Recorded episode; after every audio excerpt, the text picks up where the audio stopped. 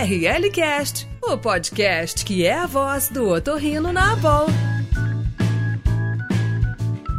Bem-vindos ao RLCast, podcast da Associação Brasileira de Otorrinolaringologia e Cirurgia Cérvico-Facial. Eu sou Ricardo Dourado, fiz residência e fellow em otologia na USP São Paulo e atualmente sou assistente do Hospital Universitário da USP. E eu sou Faies, professor da Universidade de Brasília e diretor do Instituto Brasiliense de Otorrinolaringologia. Este será um espaço para troca de experiência, trazendo sempre aspectos das vivências relacionadas a temas otorrinolaringológicos nesse caso, em especial, otologia, além de saúde e bem-estar. O tema de hoje será implante coclear e temos dois experts nesse assunto que irão passar todo o seu conhecimento para nós. Obrigado ao professor Ricardo Bento e ao professor Rogério Hammerschmidt. Peço que se apresente aos nossos ouvintes. Olá, olá a todos. É um prazer e uma honra estar aqui com, com o professor Ricardo Bento, Ricardo Dourado, professor Faies. Quero expressar aqui meu agradecimento à Associação Brasileira de Otorrinolaringologia por essa oportunidade. Eu me chamo Rogério Hammerschmidt, sou médico otorrino e sou professor e chefe do serviço de otorrinolaringologia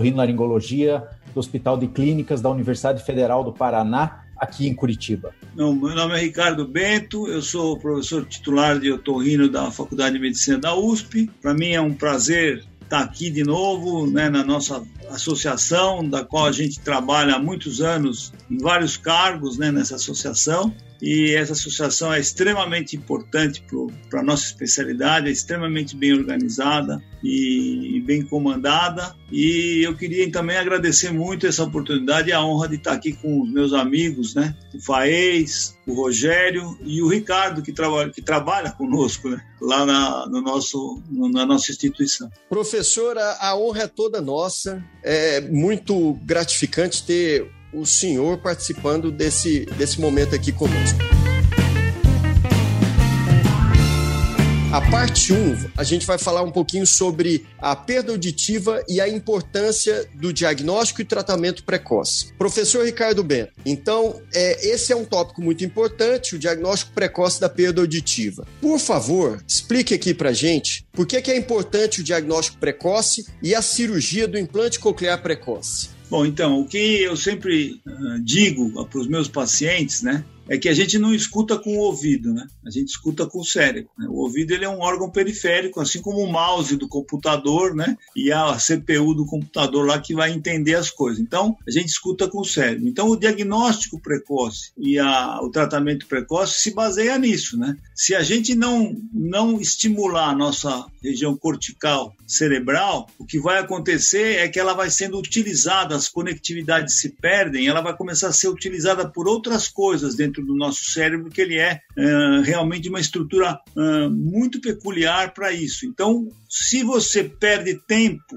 no tratamento após o diagnóstico, ou, ou um diagnóstico e, e, consequentemente no tratamento, você vai não vai poder utilizar o máximo do que sua região cortical pode, pode fazer. Então, o ideal, eu me lembro que em 1984, quando eu estava fora do Brasil fazendo meu fellow em Zurique, o professor Schwartz da França, eh, que foi fazer uma palestra lá e ele era professor titular da Universidade de Paris, e ele falou uma coisa que me marcou muito. Isso numa época que o implante coclear estava sendo contestado por muita gente. Ele falou: um dia nós vamos fazer implante coclear ultra, intraútero. Quer dizer, o ideal seria isso, você conseguir fazer intraútero para que a, a, criança já desenvolvesse a sua região cortical desde a época lá de, de fetal ainda, né? Então, sim, quanto mais rápido, melhor. E isso no adulto também serve. Lógico que no adulto, pós-lingual, já não é tão importante uma rapidez muito, muito grande, mas na criança é essencial. Professor Ricardo Bento, super importante ter esses conceitos bem consolidados. E agora gostaria da opinião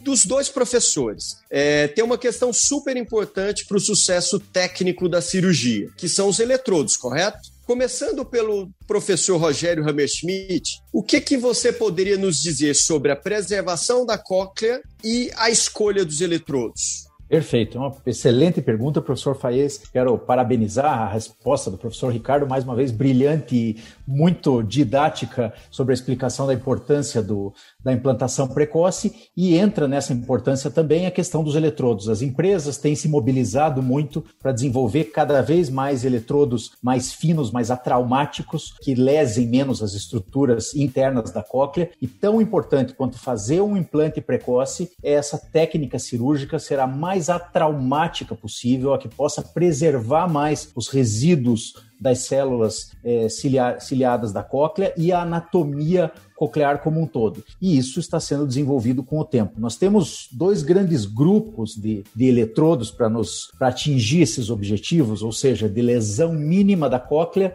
com uma estimulação máxima do modíolo. E esses dois grandes grupos são os eletrodos de parede lateral, os que ficam mais longe um pouquinho do elemento neural da cóclea do modíolo, e os eletrodos perimodiolares, que teoricamente têm um índice de lesão de célula residual um pouquinho maior, mas também tem uma estimulação também maior porque eles ficam mais próximos dos elementos neurais. Então, na hora de escolher um eletrodo, o que depende principalmente é a audição residual que esse paciente tem. Um paciente com uma audição residual interessante ou importante, o que você queira aplicar uma técnica de preservação da audição residual, geralmente escolhemos um eletrodo de parede lateral, um eletrodo atraumático, um eletrodo fino, mais delicado e mais é, fácil de inserir sem lesar essa estrutura interna da cóclea. Um paciente que não tenha resíduo nenhum, eventualmente decidimos por eletrodos perimodiolares, que teoricamente preservam menos a audição residual, mas fazem um estímulo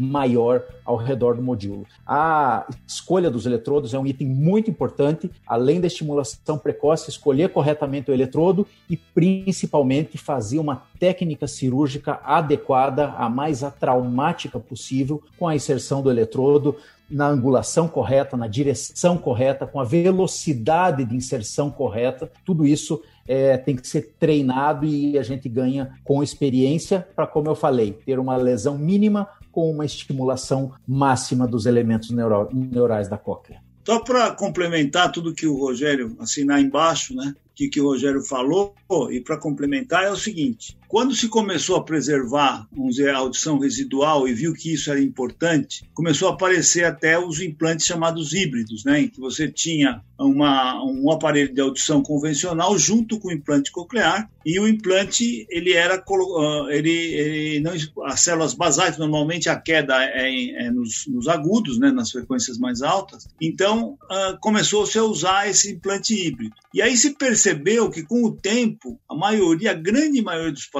acaba abandonando o, o aparelho de audição e ficando só com o implante coclear. Então se percebeu que a preservação auditiva não é tão importante quanto a preservação anatômica, como o, Rogério falou. Quer dizer, a preservação anatômica, o fato de você deixar lá as células do gânglio eh, espiral menos eh, eh, lesionadas, as células neurais ali, você vai poder utilizar melhor o seu implante. E outra coisa, a gente não sabe o que vai acontecer. Você está implantando uma criança hoje com um ano de idade, vamos dizer, quanto ela vai viver, ela pode viver 100 anos, né? Então você não pode, você não pode saber o que vai acontecer daqui a 10, 20 ou 30 anos, você não vai precisar dessa anatomia da cóclea uh, preservada. Então, só para complementar isso, eu acho que a importância da anatomia da cóclea e aquilo que o Rogério falou, a cirurgia realmente é traumática. Eu gosto de eletrodos finos uh, e eu prefiro para cirurgias traumáticas os eletrodos de parede lateral. Porém, isso existem trabalhos para um lado e existe trabalho para o outro, né? Quer dizer, da, da, da, vantagem de um e vantagem de outro. Como o Rogério mesmo falou, simulação maior porque está mais perto do modíolo, né? O perimodiolar mas o parede lateral lesiona menos a, a membrana basilar. E complementando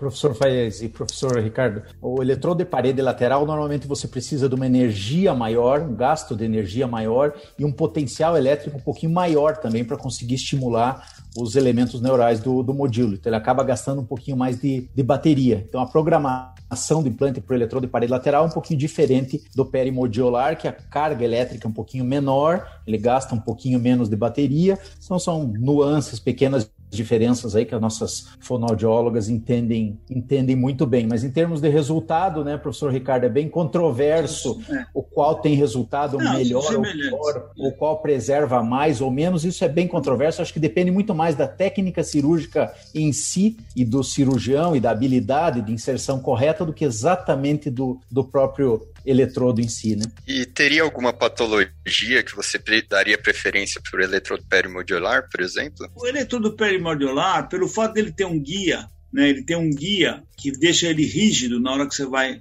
implantar, então é, ele é teoricamente melhor para quando você tem alguma suspeita de alguma fibrose, alguma.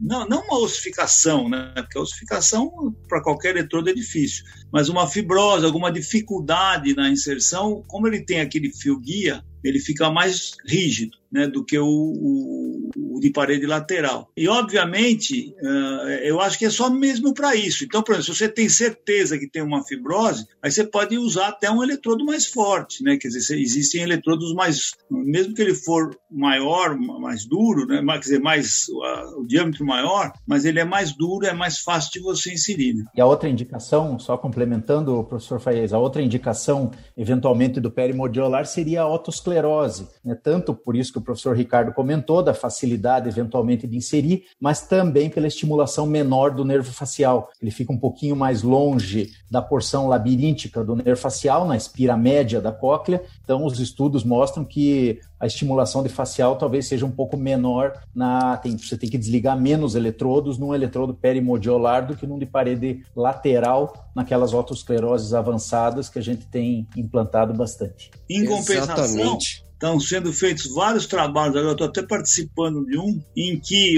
como os eletrodos de parede lateral normalmente eles não dão, eles, uh, não dão a volta inteira no, no, no, no, eletrodo, eles estimulam menos o facial do que o, o outro. Então, quer dizer, aquela história. O paper é complicado, porque a maioria dos papers que são produzidos, eles são trabalhos que são desenvolvidos pelas, pela, pela empresa que produz. Né? Então, ele faz um multicêntrico. Então, assim, obviamente, todos eles têm as suas vantagens e desvantagens. Né? Então, cada empresa vai puxar a sardinha para o seu lado, isso é normal. Né? Então, Perfeito. é por isso que não tem uma ainda não tem uma, uma certeza absoluta de Perfeito. nenhum nem do outro. Professor Rogério, professor Ricardo Bento, uma outra coisa, além da, da segurança, da preservação coclear, é também que esses componentes internos mais modernos, eles permitem ressonância é, magnética de 1.5 Tesla na sua grande maioria e alguns modelos, os, os, os mais atuais, até 3 Tesla. Isso permite que as nossas crianças sejam acompanhados, nossos idosos também, façam exames de imagem e permitam esse acompanhamento clínico, não é isso? Podendo é, abranger ainda mais as indicações do implante coclear e reabilitação auditiva com implante coclear. É, mas isso é uma, é uma coisa, foi uma muito, muito boa pergunta, porque normalmente a gente tem aqui, inclusive a radiologista que trabalha conosco aqui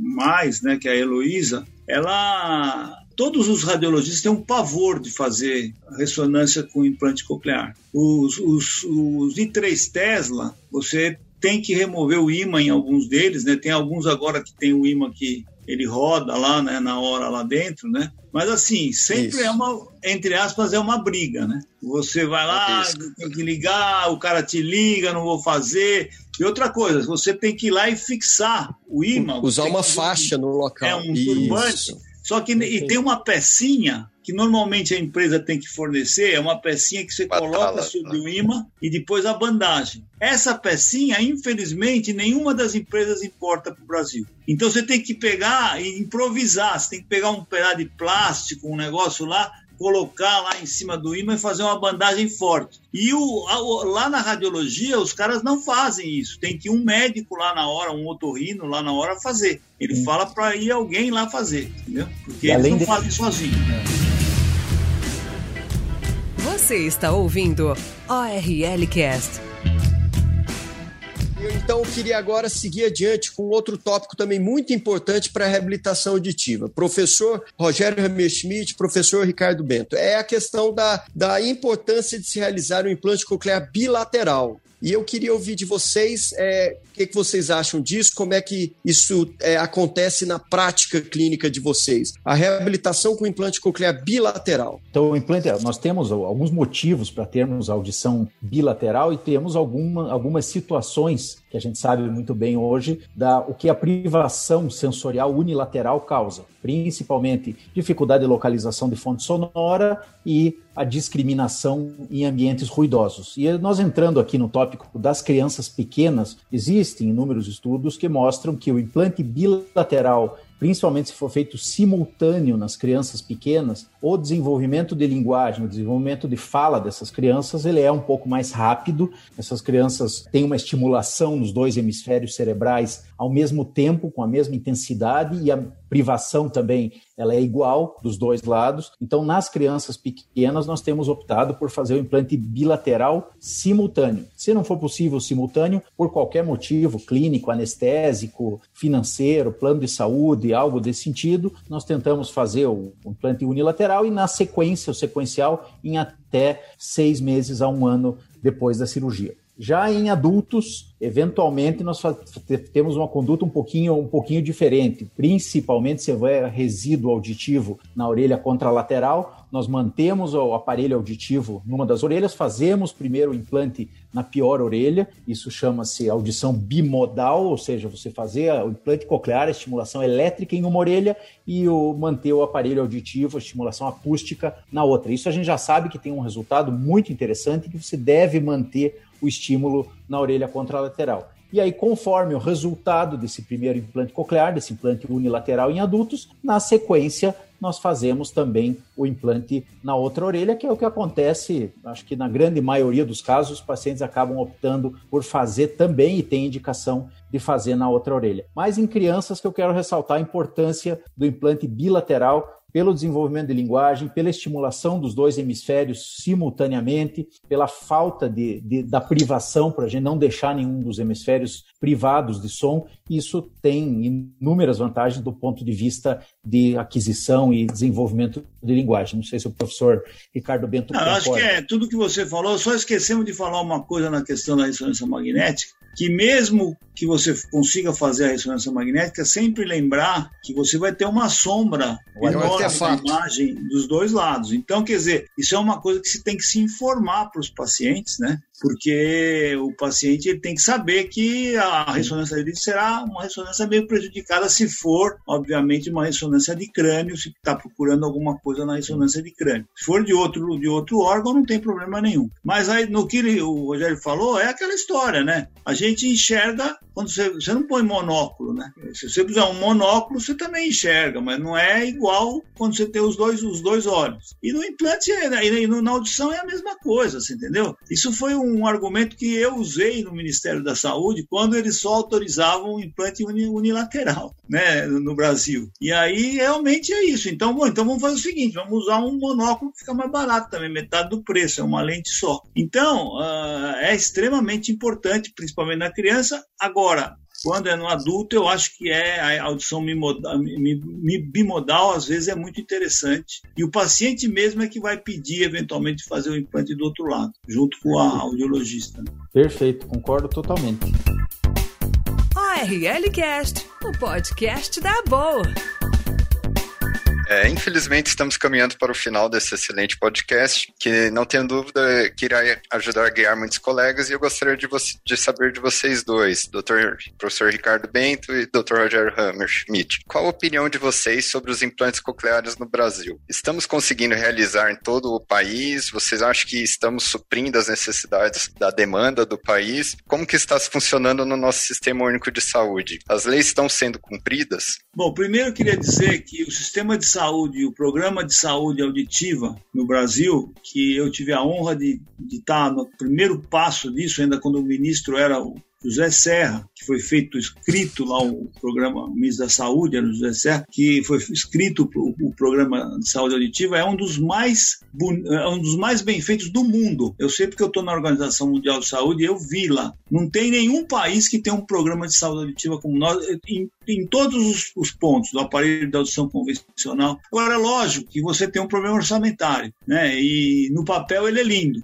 E agora nós estamos com uma dificuldade muito grande. Eu vou deixar até alguma coisa para o Rogério falar, mas nós estamos uma dificuldade muito grande com a questão do valor do, do dólar, porque está eh, uh, congelado o preço do, do aparelho no SUS em, 43, em R$ 42.500. Fazem 15 anos. Então você imagina o dólar 15 anos atrás, né? Hoje o, o dólar nesse preço, as, o, o, Brasil acho que é o país que se paga mais barato pelo implante coclear uh, num, num, sistema público do mundo. Porque você pega o implante custa em torno de 20 mil dólares lá fora, até um pouco mais. Se você divide por 5, você divide por 5, né? Que é o quer dizer, você vai ver que, que o preço que se paga no Brasil é em torno de 8, de 8, sei lá, 10, mais ou menos 9 mil dólares, né, um implante. Não tem nenhum país do mundo, então as empresas estão trabalhando no vermelho, né, nisso aí. Elas estão fazendo isso para poder ter volume, né. Agora, não sei se o Rogério quer Perfeito. comentar sobre a questão de estar tá sendo feito no Brasil inteiro, tudo, né. Isso, quero, quero só complementar dizendo que eu, eu, eu sou da época, 20 anos atrás, mais ou menos, quando nós começamos a fazer implante coclear, em que o implante ele era absolutamente restrito no Brasil, com pouquíssimos centros, né, professor? E o, o, os pacientes tinham que se deslocar distâncias enormes do nosso país, enorme, para conseguir fazer o implante. Eu quero aqui fazer uma, uma justa homenagem e, e, reverenciar aqui o nosso professor Ricardo, porque eu acho que o professor Ricardo Bento foi um, um dos grandes responsáveis pela disseminação não só do conhecimento do implante coclear, mas também por fazer essa legislação abranger todo o nosso país e praticamente todos os estados do Brasil. Aqui em Curitiba nós conseguimos o implante coclear muito graças à ajuda do professor Ricardo Bento eh, e toda a questão política e legislação envolvida. Obviamente que no nosso país a gente ainda tem um problema muito grande, que além do que o professor falou, o custo do implante que está fixo, isso é um problema orçamentário muito grande e o dólar aumenta, mas o custo do SUS mantém, é a manutenção do implante coclear. Isso talvez seja o nosso grande calo, porque nós temos um teto para fazer a manutenção é, por paciente por ano. E esse teto não paga um cabo quando ele estraga. Então, muitas vezes, o teto extrapola, ou na maioria das vezes, o conserto do implante extrapola o valor que é o teto por paciente por ano para manutenção desse implante. Então, a lei no papel, como o professor Ricardo comentou, ela é muito interessante. Ela é como o nosso sistema de vacinação no Brasil, que é exemplo para o mundo. Mas na prática, eventualmente, o que está escrito que o SUS deve dar toda a condição para que o paciente não fique sem ouvir, toda a manutenção, troca de processador, conserto, pilha, etc. Tudo isso no papel é muito, muito legal, muito bonito, mas na prática, a gente que trabalha com SUS todo dia, nós temos uma dificuldade para operacionalizar isso eu tenho certeza que todos os centros do SUS no Brasil passam por essa dificuldade. Mas independente da dificuldade, eu sempre gosto de olhar o meio copo cheio e valorizar o nosso país, valorizar a nossa saúde auditiva e valorizar tudo que o Sistema Único de Saúde faz pela população, apesar de todas as dificuldades. O implante coclear ele está presente pelo SUS em praticamente todos os estados do Brasil e mais uma vez quero agradecer ao professor Ricardo que teve uma participação muito grande nessa descentralização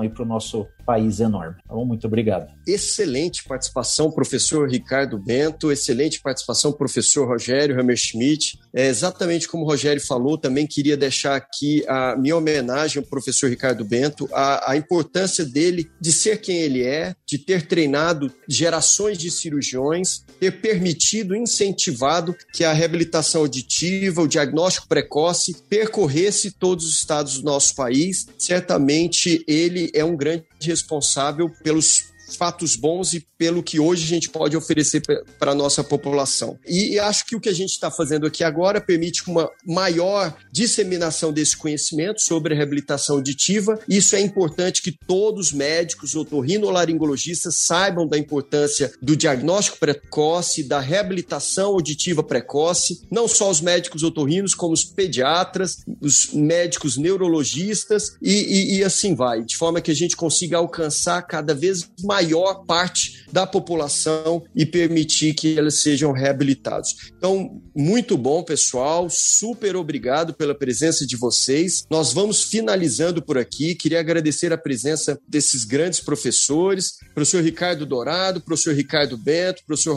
Rogério Hammerschmidt e vocês, nossos ouvintes. Vocês podem conhecer mais sobre a Associação Brasileira de Otorrinolaringologia no www.aborlccf.org.br. Muito obrigado. Obrigado, eu achei que foi excelente, né? É um podcast, quer dizer, um bate-bola, né? Não dá tempo de falar de tudo, mas eu acho que dá, é, vocês receberam uma informação muito, muito valiosa e obrigado pelos ouvintes aí que, que estão nos ouvindo nesse podcast. Quero também fazer um, um, agradecimento aqui ao nosso presidente da nossa Associação Brasileira de Otorrinolaringologia, doutor Eduardo Batistella, que é meu conterrâneo aqui de Curitiba, e agradecer toda a Comissão de Eventos Educação Continuada, professor Faies, professor Ricardo Dourado, todas as pessoas envolvidas na nova diretoria da nossa associação, que tem feito um trabalho magnífico de divulgação da ciência, divulgação do conhecimento e levar a nossa Associação Brasileira de Otorrino para todos os cantos do país, para todos os otorrinos, estudantes, residentes, estudantes de pós-graduação. Então, realmente estão de parabéns e mais uma vez quero agradecer imensamente o convite e a honra de poder estar aqui falando para nossa querida querida Associação Brasileira de Otorrinolaringologia. Muito obrigado. É, mais uma vez, muito obrigado aos professores por terem participado, aceitado o convite e também agradecer a você, ouvinte, né, que está aí. Esse trabalho é para vocês. Lembre-se que todas as sextas-feiras, às seis e meia, teremos lançamento de novos podcasts como este. Tá bom? Espero que estejam gostando e até a próxima.